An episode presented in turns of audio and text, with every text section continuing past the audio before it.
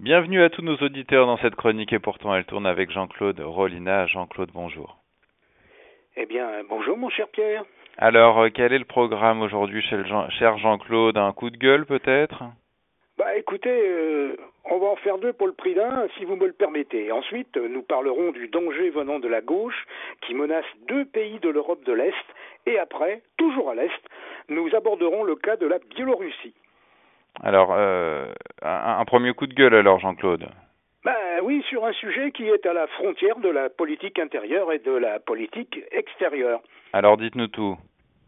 Eh ben écoutez, plutôt de qui s'agit-il? Eh bien, je vais parler d'un individu qui devrait inspirer le plus profond mépris à la classe politique si elle avait le sens de l'honneur, à savoir M. Manuel Valls, qui semble vouloir manger à tous les râteliers et qui se pavane sur les écrans de télé à l'occasion de la sortie de son dernier livre, que je ne citerai pas afin de ne pas lui faire de publicité. Alors, je m'explique. On s'en souvient, boudé par la Macronie débutante, quittant ses terres de pour convoler en juste noces avec une dame espagnole, je crois, le voyageur politique émigra dans sa Catalogne natale, qu'il n'aurait jamais dû quitter d'ailleurs. Alors pour y faire quoi? Eh bien, ce qu'il sait faire, c'est-à-dire de la politique. C'est ainsi qu'il fit don de sa personne en 2018 à Barcelone, la ville où il vit le jour. Ayant échoué à s'imposer sous les couleurs centristes de Ciudadanos à la généralité de Catalogne et à la mairie de la capitale euh, catalane, le voilà qu'il revient au galop, prêt à offrir ses services de mercenaire de la politique ah, Emmanuel Macron, pourquoi pas euh, Tiens, ça ferait un duo clownesque peut-être, qui pourrait être intitulé euh, Allez, Manolo et Manolo, la Mano et la Mano. En tout cas, c'est le scénario qui se dessine, si l'on en croit la presse, notamment le le journal Le Figaro dans son édition du vendredi 28 mai dernier. Dans une vie antérieure, anonyme assistant, euh, j'ai croisé bien malgré moi ce personnage à la fin des années 1980 au Conseil régional d'Île-de-France.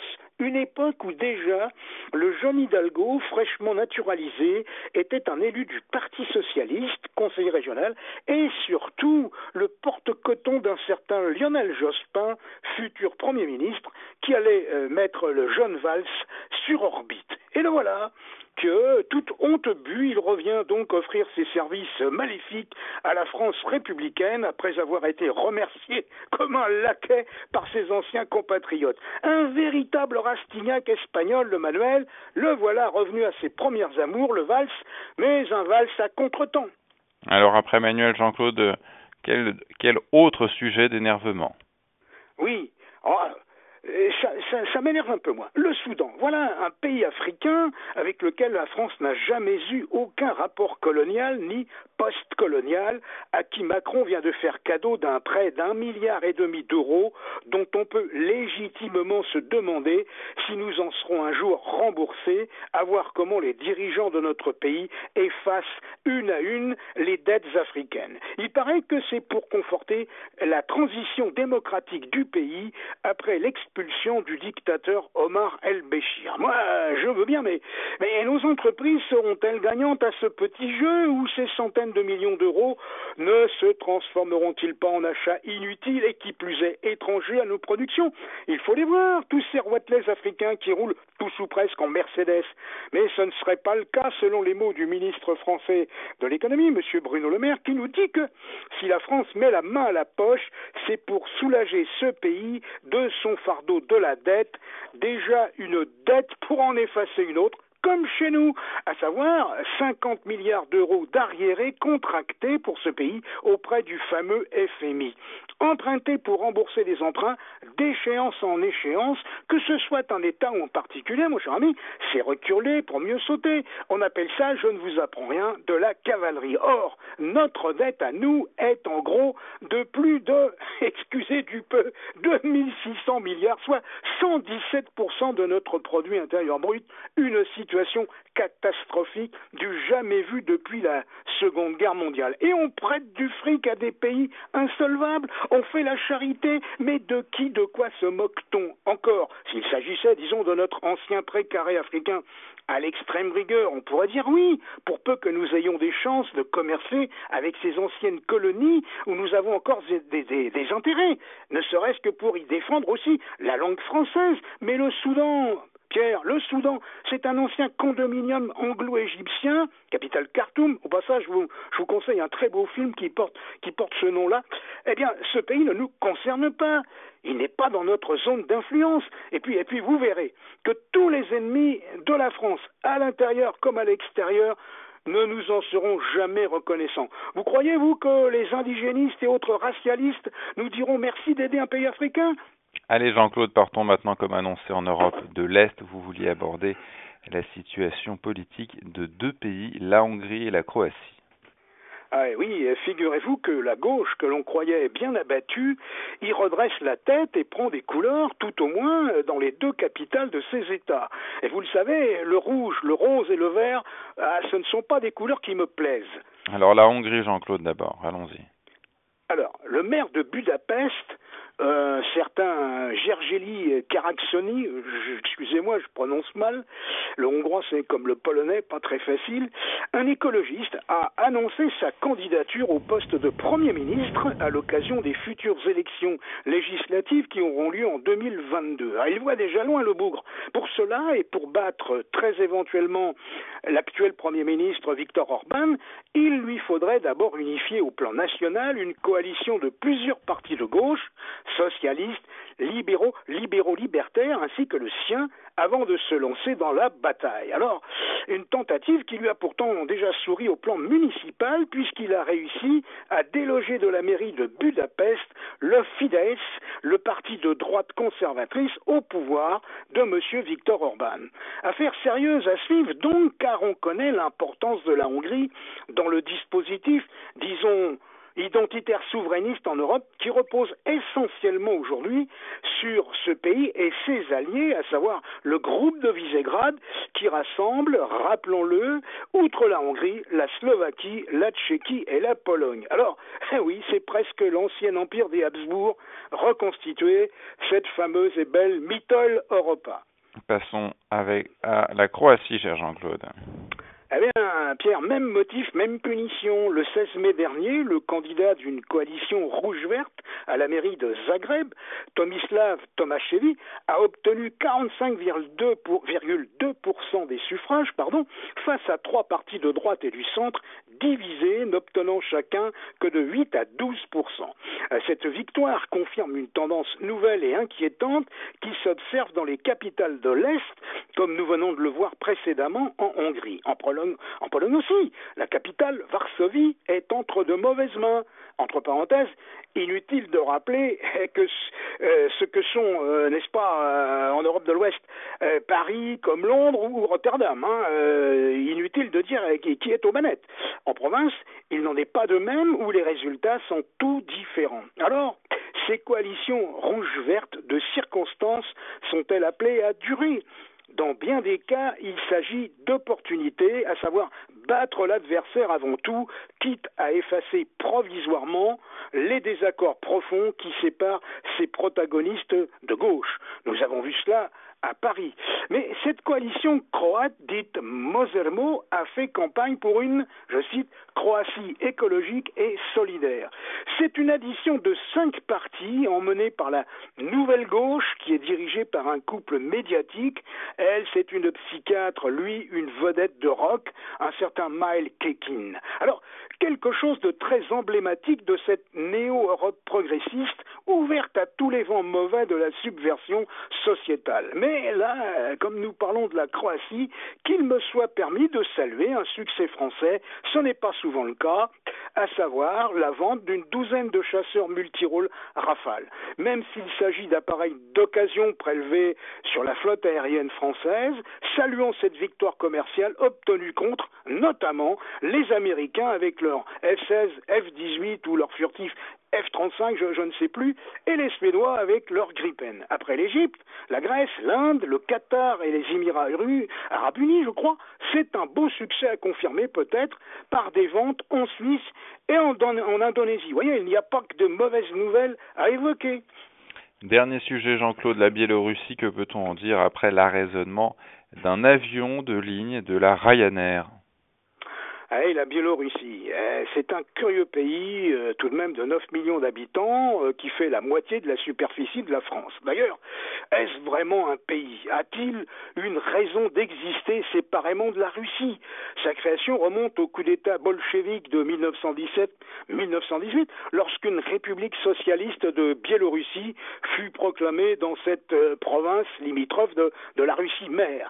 Il y eut ensuite une bagarre avec les Polonais qui mangèrent, si je puis dire, sa partie occidentale, Minsk, la capitale étant reprise en 1920 par les communistes pour devenir euh, le chef-lieu de la République socialiste soviétique de Biélorussie, euh, ou encore appelée Russie blanche. Mais avec un culot sans pareil, Staline obtint cette fameuse Biélorussie et l'Ukraine, tous deux euh, quand même des États membres de l'Union soviétique, est un siège aux Nations Unies aux côtés de l'URSS. Tenez, comme si par exemple, je ne sais pas moi, euh, le Texas ou le Canada avaient siégé avec les États-Unis à l'ONU, ou encore le Québec et la Colombie-Britannique à côté du Canada.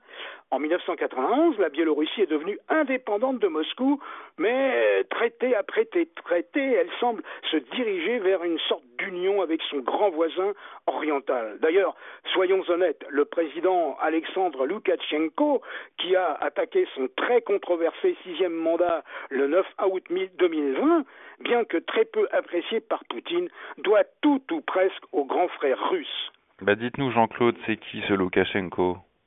Ah, écoutez, on ne peut pas dire que ce soit autre chose qu'un octocrate dans le plus pur style soviétique. D'ailleurs, il a été directeur d'un kolkhoz et il semble diriger son pays de la même main de fer.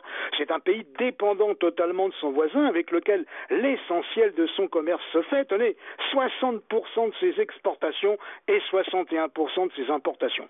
Un pays marqué par la catastrophe de Tchernobyl, euh, la triste centrale nucléaire ukrainienne proche de ses frontières méridionales comme vous le savez. Loukachenko est accusé de persécuter son opposition. D'ailleurs, on a bien vu avec quelle violence sa police réprimait les manifestations euh, opposées à sa politique. Alors, il craint par-dessus tout comme Moscou d'ailleurs, une révolution de couleur. Vous savez, ces fameuses révolutions orange ou la révolution de velours, ces révolutions diligentées, il faut bien le dire, en sous-main par l'Occident, qui ont déstabilisé et l'Ukraine et la Géorgie, pour prendre ces exemples, et, qui ont abouti à mettre au placard les, autocrates euh, de, de l'ancien régime. Alors pourquoi ce détournement d'avion qui a fait tant parler, Jean-Claude? Eh bien, pour attraper un, opposant, euh, Lukashenko a fait détourner un avion polonais, écrit Gazeta Wyborcza, le journal de gauche par excellence euh, des Polonais. Précisons la nationalité de l'avion, car cela a son importance. Le kidnapping de l'opposant euh, et de sa compagne est effectivement un acte de piraterie, car si l'avion est polonais, on peut considérer qu'il y a une violation du territoire de ce pays, l'aéronef, comme vous le savez, étant considéré en droit international comme un territoire. Et en l'occurrence, c'était un territoire polonais, euh, un territoire volant en quelque sorte. Car le Boeing, le Boeing de la ligne Athènes-Vilnius, est l'un des 27 appareils appartenant à, Buzz, euh, une compagnie euh, anciennement Ryanair Sun, enregistrée en Pologne, mais qui dépend du groupe de Ryanair. Mais enfin, comme elle est enregistrée en Pologne, c'est considéré comme un avion polonais. Bon, enfin, Jean-Claude, quel que soit le propriétaire, il y a bien eu un détournement d'avion dans le ciel biélorusse. Oui, et je vous rappelle que ce n'est pas une première. Tenez, tiens, pour mémoire, euh, rappelons-nous le rapt par les services secrets français de l'avion qui transportait Ben Bella et ses complices du FLN pendant la guerre d'Algérie. Ou alors le kidnapping en plein vol le 3 juillet 1967 de Moïse Tchombe, l'ancien président du Katanga, puis premier ministre du Congo, Léopoldville, euh, on ne disait pas encore Kinshasa à l'époque, qui termina sa vie, sa vie dans les géoles euh, algériennes. Ceci étant dit, rien n'excuse bien bien sûr en droit ces rapts en plein ciel, mais vous savez comme moi que la raison d'État est toujours la plus forte. Bon alors, qu'est-ce qui va se passer pour le Protasevich en question, Jean-Claude? Ah bah écoutez, euh, ami, je ne suis pas devin, mais le fait que cet exilé euh, soit le fondateur et l'ancien rédacteur en chef de la chaîne d'opposition Rexa, qui a diffusé par le menu détail toutes les images des manifestants de l'opposition biélorusse, euh, bah écoutez, ça n'augure pas bien d'un brillant avenir. Ça m'étonnerait qu'il soit éliminé, euh, ça serait énorme, mais désormais il est totalement neutralisé. Et ce rapt, totalement scandaleux, il faut bien le dire, est un avertissement pour toute l'opposition en exil qui se trouvent en Pologne ou en Lituanie. La Pologne, comme les États baltes, ont eu raison de monter au créneau et d'enrôler toute l'Union européenne dans la course aux sanctions. Nul ne peut tolérer un viol aussi scandaleux de la sécurité, sécurité aérienne des passagers. Pour une fois, disons-le, Bruxelles oui, enfin une fois, hein, en passant, a raison de, déployer une panoplie de sanctions en dépit des déclarations de Vladimir Makey, le ministre biélorusse des Affaires étrangères, qui a déclaré, je le cite, les calomnies contre euh, le peuple et l'État biélorusse sont devenues monnaie courante en Occident. Sous la marque des droits de l'homme, l'Occident attaque la souveraineté de notre pays. Ils veulent détruire notre statut d'État et mettre sur le trône des canards pêchés à l'étranger. Ah bah alors là, Pierre, si j'aime assez la formule canard pêché à l'étranger, je trouve quand même que ce Vladimir Mackay fait un peu trop fort avec le mot calomnie. Il n'y a pas de calomnie à dénoncer la vérité.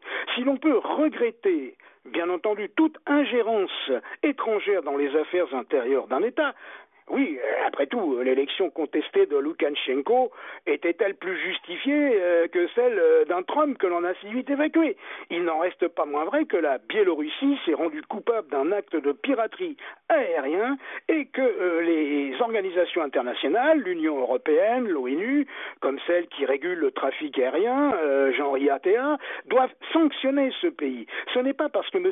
Loukachenko fait échapper la Biélorussie à la mainmise des globes et des affairistes du mondialisme qu'il doit bénéficier de notre indulgence. Je suis tout à fait en accord avec la déclaration du groupe politique parlementaire polonais de droite Confederacja, la Confédération, qui dit que l'agression avec l'utilisation d'un matériel militaire, en l'occurrence un MiG-29 qui a obligé l'avion à se poser, la désinformation de l'équipage de l'avion, à qui on avait annoncé une menace d'attentat, et le fait de forcer cet appareil à atterrir, de telles choses ne peuvent être passées sous silence, car cela ne peut qu'enhardir le régime biélorusse. Les dictatures comme les régimes forts ne comprennent que le langage de la force.